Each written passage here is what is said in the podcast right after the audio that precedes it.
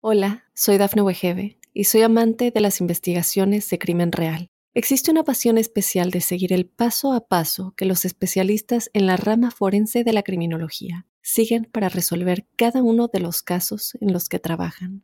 Si tú, como yo, eres una de las personas que encuentran fascinante escuchar este tipo de investigaciones, te invito a escuchar el podcast Trazos Criminales con la experta en perfilación criminal, Laura Quiñones Orquiza en tu plataforma de audio favorita.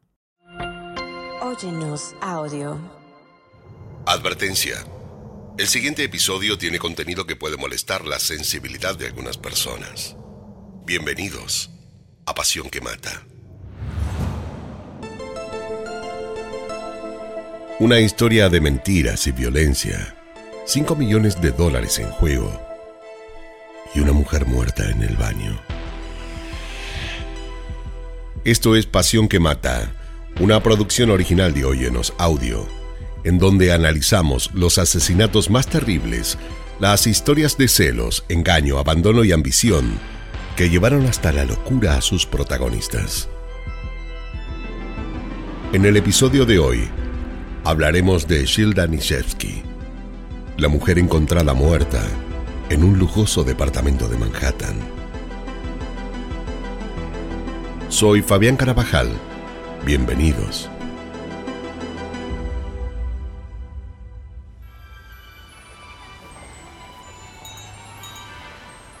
Era diciembre del año 2009.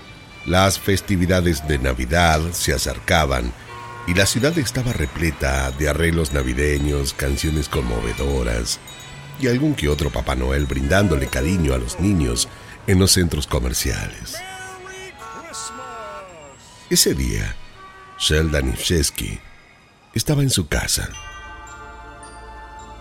Su hija hacía las tareas escolares en la cocina, Miles, su hijo varón, estaba encerrado en su cuarto, jugando con los videojuegos, y Roderick Coblin, su esposo, ordenaba unas cuestiones de trabajo en la oficina que tenían montada en el departamento conlindante donde vivían en Manhattan. Cuando Ana finalizó sus deberes, salió de la cocina en busca de su madre. Eh, tomó el pasillo que conducía a la sala, pero no la encontró. Siguió en dirección al cuarto, no sin antes bajar el volumen del televisor, eh, que estaba encendido con el audio al máximo en una película de tiros. Luego de hacerlo, llamó a su madre, pero no obtuvo respuesta. Continuó hasta llegar a la puerta de su cuarto que estaba cerrada. Ana la abrió y al hacerlo metió toda su cabeza para ver si su madre estaba allí, pero no había nadie. La cama estaba aún hecha y las ventanas cerradas. Eh, pensó que seguramente estaría en el baño. La puerta estaba semiabierta eh, tomó el picaporte y la abrió por completo. Hacerlo, escuchó el ruido del agua. Puerta del armario, de las medicinas, estaba semicaído. La bañera estaba empapada de sangre. Y Shell estaba tirada en el piso con un edredón en su mano Tenía su largo pelo rubio empapado de sangre y parecía estar muerta. Ana quedó por unos segundos en shock. Llamó a su padre, pero no la escuchó. Se quedó por varios minutos paralizada, tiesa, como si no pudiera moverse. Y al rato pudo correr a buscar a su padre. Cuando Roderick la vio, Ana estaba en un llanto desconsolado y él parecía no entender qué era lo que estaba sucediendo. Se agachó y la abrazó fuerte para intentar calmarla. Le pidió que le explique qué es lo que estaba ocurriendo. Eh, mamá está en el baño, debes darte prisa, le dijo. Roderick pudo darse cuenta de que algo malo estaba pasando, pero no sabía qué. Corrió en dirección al baño, pero antes de llegar, se resbaló y cayó al piso. Bueno, se reincorporó rápido y continuó en esa dirección. Al llegar, vio a su mujer muerta.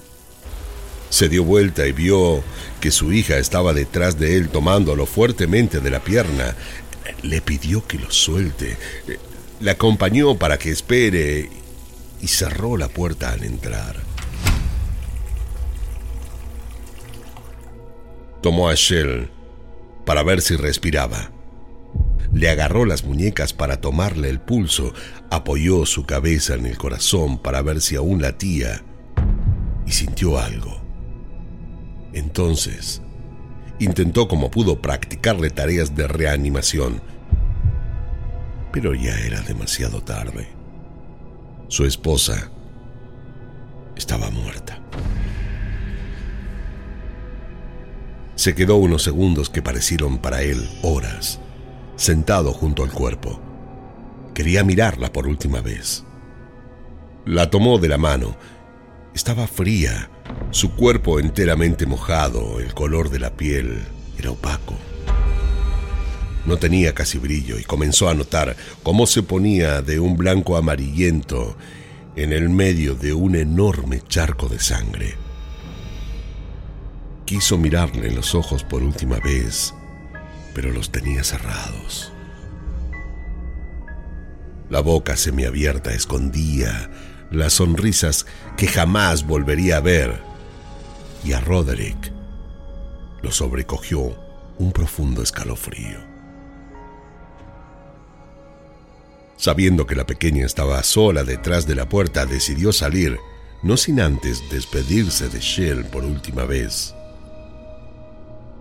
apoyó su boca sobre la mejilla de ella, la besó y se marchó. Tomó a la pequeña de la mano y fueron juntos hasta la sala a tomar el teléfono para darle aviso a la policía. En menos de 10 minutos, cinco oficiales, médicos, peritos forenses y varios de sus vecinos se habían hecho presentes. La casa se parecía a las típicas escenas de películas, invadida por profesionales, amigos, vecinos curiosos. Él y sus hijos, sentados en un sillón de la sala dejando que todos hagan lo suyo sin entender muy bien la situación. Una amiga de Shell, al verlo tan perdido, le aconsejó que mejor sacaran a los pequeños de allí y le pidió permiso para llevárselos con ella. Te lo agradecería mucho. La verdad es que con tanto dolor no me di cuenta ni siquiera de que Ana y Miles seguían aquí. La respondió. Los niños no querían irse, eh, no querían dejar a su padre solo, pero los convencieron de que sería lo mejor. Le dieron un abrazo fuerte a su padre y se fueron de la mano con la amiga de su madre. Ya tendrían tiempo para estar con él a solas. La pérdida que habían sufrido sería irreparable y les esperaba a los tres como familia un largo camino por recorrer. Shelly Danishevsky, a successful money manager and mother of two, was found dead in the bathtub of her Manhattan apartment by her then nine-year-old daughter. Para todos, Shell había sufrido un accidente, pero no lograban entender eh, con qué se habría golpeado. Inspeccionaron el baño, no una, sino cientos de veces, buscando qué elemento había provocado la caída. La distancia, algo que, que les dé algún indicio, pero cuanto más ahínco ponían, menos encontraban. Que se trataba de un fatídico accidente estaba en la mente de todos, pero ¿cómo había ocurrido? Eso no pudieron descifrarlo.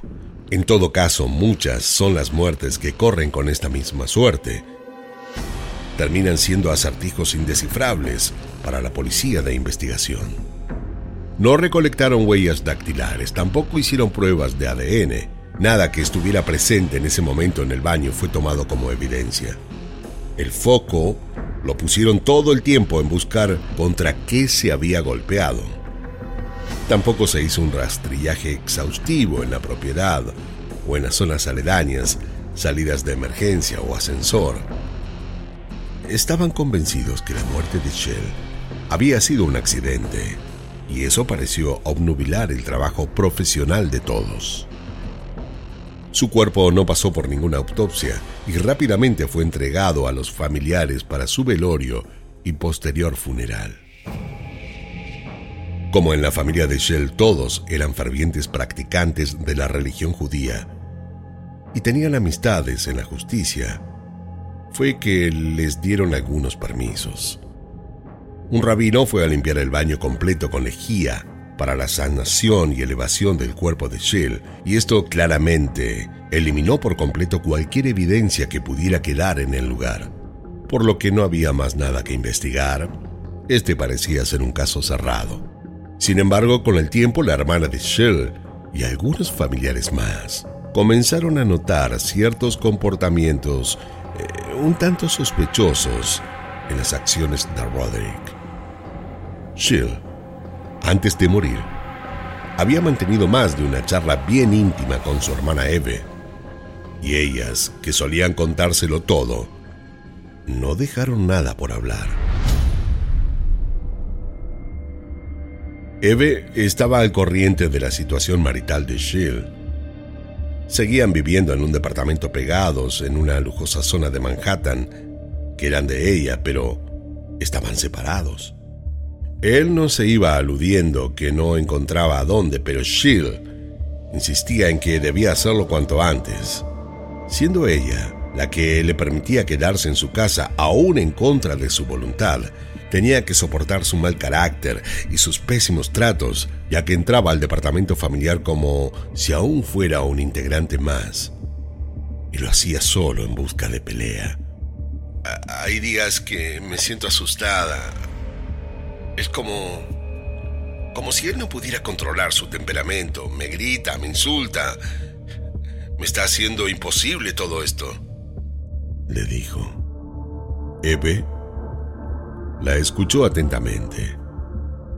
Luego, de una manera cautelosa, le advirtió a su hermana de la urgencia de buscar una pronta solución.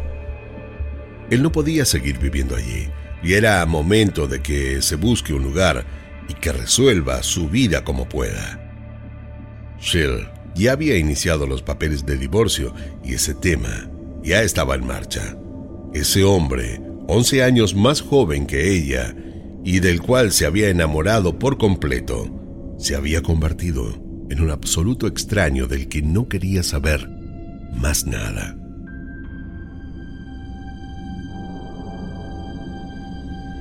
La noche anterior a encontrar a Shell muerta, ellos habían tenido una discusión acalorada. Hacía meses igualmente que discutían por todo. De hecho, un mes atrás él le había propuesto de tener una relación abierta, cosa que ella la rechazó de cuajo, además de recordarle a los gritos y delante de los niños que ellos se estaban divorciando. Pero la pelea de la noche anterior a su muerte había sido distinta. Él se sintió afectado, desencajado, como si no pudiese manejar su violencia, y todo se detonó por lo que Shell le comunicó. No entiendo cómo puedes tener el valor de seguir tratándome así. Te recuerdo que ya no soy más tu esposa, que todo lo que tienes me pertenece y te advierto que mañana mismo te sacaré de mi testamento. Y se cita con el escribano, así que olvídate de mí para siempre. Roderick comenzó a golpear la pared. Tiró platos, vasos y botellas al piso con tanta fuerza que los niños se acercaron a ver qué es lo que pasaba, pero Shell les pidió que se alejen y lo dejaron solo rompiendo todo. En todo caso, eh, bueno, estaban acostumbrados a eso. Eran muchas las personas que parecían estar al corriente de esto. Sin ir más lejos, la niñera de Ana y Miles habían tenido que presenciar esto un millón de veces. Un día la señora estaba con la pequeña en la cocina. Era la hora de la cena. Luego de comer, la llevaría a acostar. Ya la había bañado, por lo que solo quedaba que se terminara el postre. Mientras estaban en la cocina, ingresó Shell en busca de un vaso de agua Roderick la seguía a los gritos por detrás. Cuando ella quiso poner el vaso debajo del gripo de agua, él le propinó un cachetazo. Inmediatamente Shell le pidió a la niñera que saque a la pequeña de la cocina. La mujer corrió con la niña en brazos, fue hasta el cuarto, la metió en la cama y se quedó junto a ella cantándole una canción para evitar que escuche los gritos de su padre. Duérmete niña, duérmete ya, que viene el cuco y te llevará. Duérmete niña, que viene el cuco y te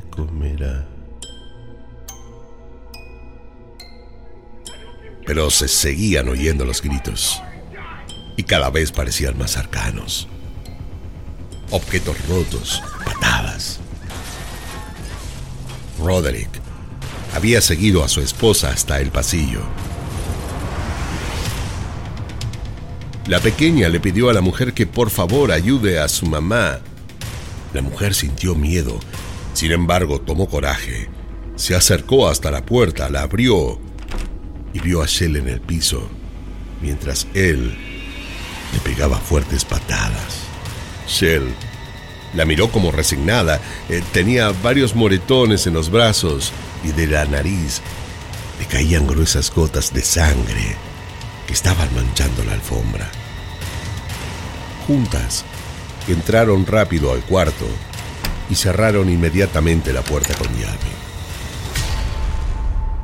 Pusieron un escritorio por detrás para que él no pudiera abrir a los golpes, mientras del otro lado él seguía como un loco gritándole cosas.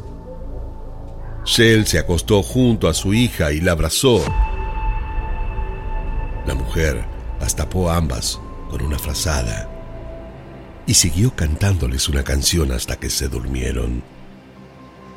Duérmete niña, duérmete ya que viene el cuco y te llevará.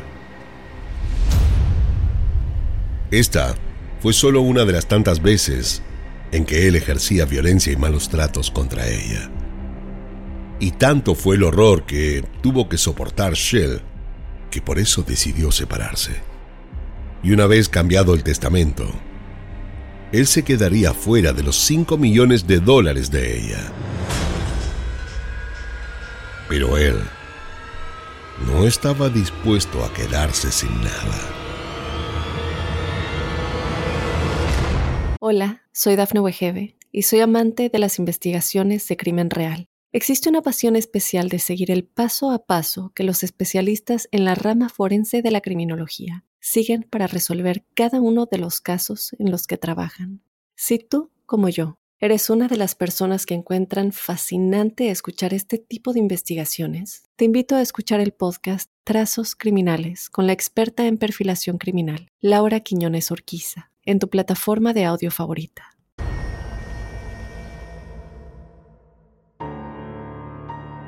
Eve, la hermana de Shell, comenzó a tener pesadillas. Su hermana se le aparecía en sueños mientras dormía rogándole que hiciera justicia. Se despertaba a mitad de la noche con ruidos, ventanas que se abrían, puertas que se cerraban y hasta en más de una oportunidad le sonó el timbre de entrada de la casa sin que del otro lado hubiera alguien. Parecían mensajes de Shell pidiéndole que haga algo o por lo menos fue como lo sintió ella. Lo habló con el resto de la familia y juntos tomaron la decisión de intentar lograr reabrir la causa. Se hicieron presentes en los medios. Fueron un centenar de veces al juzgado hasta que finalmente fueron por fin escuchados. Y en el año 2010 un juez ordenó la exhumación del cuerpo de Shell a las semanas, un médico forense que practicó la autopsia lo citó al establecimiento. Eve fue con uno de sus hermanos y nada de esto le dijeron a sus padres.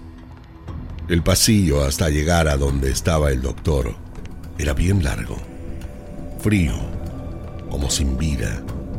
Algunas de las luces del techo estaban rotas y otras hacían movimientos intermitentes. Todas las puertas estaban cerradas. Cuando por fin llegaron, el hombre los esperaba detrás de un escritorio negro. Tenían dos sillas para sentarse. Y eso fue lo que hicieron. Lamento que, pasado tanto tiempo, tengan que enterarse ahora de lo que en verdad pasó con su hermana, dijo. Shell eh, no murió por accidente. Ella fue estrangulada. Confesó. Eve sintió que se desvanecía. Le costaba respirar y las piernas se le habían aflojado de tal manera que, ya no la sentía. Su hermano, al verla así de pálida, se desesperó y pensando que podría desmayarse, le arrojó un vaso de agua que estaba sobre el escritorio a la cara. Para cuando se recuperó de la noticia, sintió que habían hecho lo que debían. Ahora solo faltaba dar con el culpable. Atrás quedó la idea del accidente. Shell había sido asesinada y todos los ojos cayeron sobre Roderick. Él, en su intento de defenderse, llegó hasta acusar a su propia hija. Claro que estas declaraciones fueron desestimadas, pero quedó en evidencia que él haría todo lo posible para quedar desvinculado del crimen se empezó a convertir en un hombre iracundo, aún con sus propios hijos. Hasta que las acusaciones vertidas no se comprobaran, él seguía teniendo la custodia de ellos, y como el divorcio no se había hecho efectivo, él seguía siendo el heredero de Shell. La fiscalía entonces decidió tomar cartas en el asunto y le dieron la custodia transitoria a los padres de Shell. Ana y Miles, los pequeños sin lugar a duda estarían más a gusto con sus abuelos. A Roderick esto lo hizo enloquecer, tanto que una tarde fue con su auto hasta donde sabía que encontraría a su ex suegra.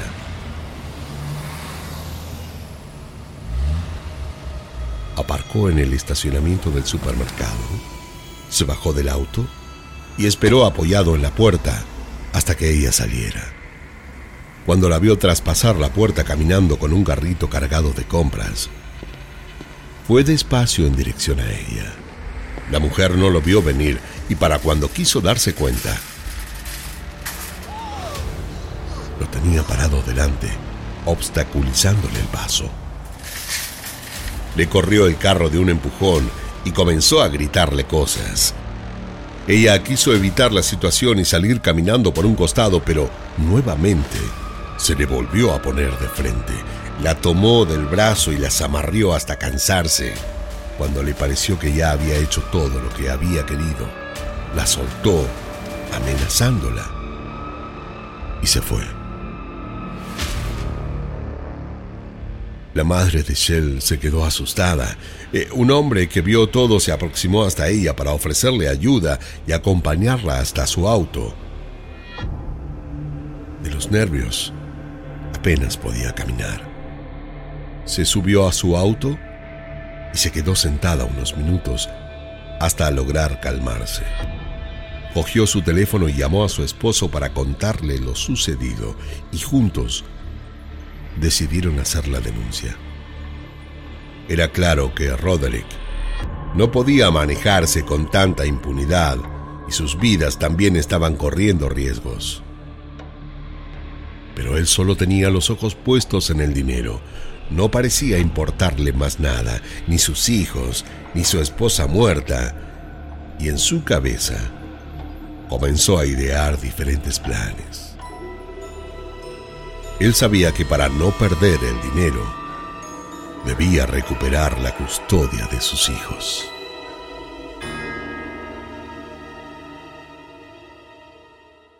Hola, soy Dafne Wegebe y soy amante de las investigaciones de crimen real. Existe una pasión especial de seguir el paso a paso que los especialistas en la rama forense de la criminología siguen para resolver cada uno de los casos en los que trabajan. Si tú, como yo, eres una de las personas que encuentran fascinante escuchar este tipo de investigaciones, te invito a escuchar el podcast Trazos Criminales con la experta en perfilación criminal, Laura Quiñones Orquiza, en tu plataforma de audio favorita. A la investigación en curso sobre la muerte de Shell, Broderick no le tenía miedo. Que hayan descubierto que ella había muerto por estrangulamiento eh, no lo hacía él responsable. En un primer momento pensó en pagarle a un sicario para que asesine a sus suegros. Pero esta idea suponía contratar expertos. No solo complicaba altas sumas de dinero que él no poseía, sino que además nada le garantizaba que él no pudiera terminar incriminado, por lo que a esta idea la dio rápidamente por desestimada. Como Roderick mantenía visitas permitidas con sus hijos, en una de ellas fue que intentó mostrarles su mejor cara. Hizo los planes que los pequeños quisieron y así logró por unas horas un mayor acercamiento. Aprovechó entonces a hablarle muy mal de sus abuelos. Los acusó de querer inculparlo de algo que él jamás había hecho. ¿Ustedes creen acaso que yo fui capaz de asesinar a vuestra madre? les preguntó. Sus abuelos tienen tanto dolor que solo quieren venganza, encontrar un culpable y alejarme de ustedes. Eh, no debemos permitirle que deshagan nuestra familia, dijo. Con un poco de lágrimas en los ojos, simuló su congoja y le pidió que estén más unidos que nunca. Sus suegros, Carol y David, Estaban conmovidos por la situación y no sabían muy bien qué pensar ni qué hacer. Roderick lo percibió y aprovechó a decirle a Ana que él tenía un plan para detenernos. Eh, ¿Saben? Eh, a mí se me ha ocurrido una idea. Tú, Ana, podrías acusar a tu abuelo diciendo que él intentó abusar sexualmente de ti. Esto nos ayudaría muchísimo, hija. Le dijo. Pero sería una mentira, papá, contestó. Dicho esto, tomó distancia física de Roderick y se ubicó junto a su hermano. Myers le manifestó a su padre que era tarde y que querían regresar con sus abuelos. Había quedado claro que no estaban dispuestos a mentir con tal de ayudarlo. El camino de regreso fue en silencio. Nada parecía quedar de la felicidad del principio. Se escuchaba una música folk de fondo y en todo el trayecto ninguno dijo nada. Ana y Miles miraban por la ventanilla y cada tanto observaban la cara de su padre por el espejo. Él estaba tan o más serio que ellos. Al llegar, estacionó, y les abrió la puerta del auto y los niños corrieron a la casa sin siquiera despedirse. Él como pudo intentó no demostrar la frustración que sentía. Encendió el auto y se marchó. Cuando los pequeños ingresaron a la casa, lo primero que hicieron fue contarle a sus abuelos lo que su padre les había propuesto. Carol les pidió que fueran a su cuarto a hacer sus deberes y se dirigió a la cocina con David. Ella se sentó en una silla mientras él se dispuso a preparar un té para los dos. Tenían claro que la guerra con Roderick recién comenzaba y debían estar bien atentos a cuáles serían sus siguientes planes. Roderick no estaba dispuesto a perder y en su casa mientras caminaba de un lado a otro de la sala intentando pensar en una idea salvadora, confeccionó un plan macabro. Nadie había creído en que su hija haya sido la asesina de su propia madre, porque solo la habían escuchado de su boca. Pero ¿qué pasaría si fuese la propia Ana quien lo dijera? Entonces, contrató a un experto en Internet y le solicitó sus servicios para que hackeara la cuenta de su hija. Cuando logró acceso al correo privado de la pequeña, se sentó en su computadora a redactar la confesión y enviársela a varias personas, entre ellas al personal de la fiscalía que estaban abocados al caso. Pero esta declaración quedó de inmediato desestimada y no tardarían mucho tiempo en averiguar que el correo que les había sido entregado había sido enviado por Roderick. Mientras tanto, la investigación en su contra continuó. Debido a la falta de evidencias físicas que lo incriminaran, solo pudieron basarse en las pruebas circunstanciales.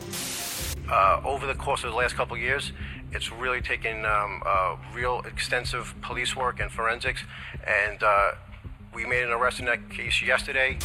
Opening arguments began today in the 2009 murder. Investigators say the woman's husband, Roderick Kovlin. Y en el año 2015, Roderick fue arrestado y acusado del asesinato de su esposa, debiendo esperar en prisión a que se llevara el juicio adelante. Cuatro años más tarde, y luego de un corto juicio, Roderick fue declarado culpable y lo sentenciaron a cadena perpetua.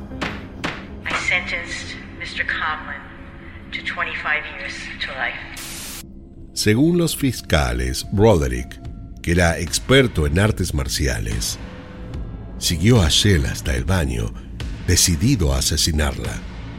Forcejearon y fue allí que la estranguló. Luego, llenó la bañera de agua e intentó hacer que crean que había sido un accidente.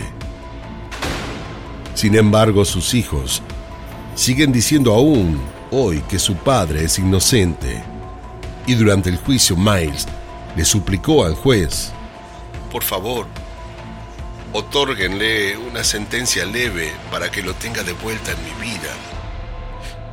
Lo extraño y lo necesito mucho.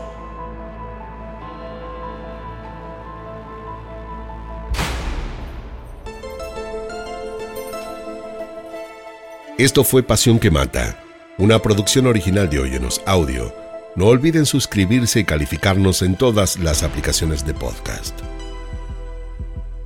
Soy Fabián Carabajal y nos escucharemos en el próximo episodio en donde, como siempre, descubriremos cómo la obsesión puede confundirse con amor cuando en realidad llega a ser una pasión que mata. En la narración Fabián Carabajal, producción ejecutiva Dafne Wigebe, guion y producción Débora Montaner, edición y montaje Fabián Carabajal, Diego Arce, música original Janon Joel.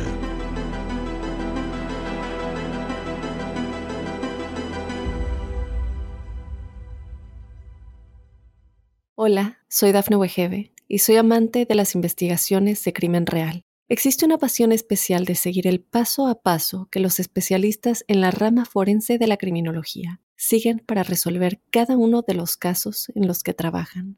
Si tú, como yo, eres una de las personas que encuentran fascinante escuchar este tipo de investigaciones, te invito a escuchar el podcast Trazos Criminales con la experta en perfilación criminal, Laura Quiñones Orquiza, en tu plataforma de audio favorita.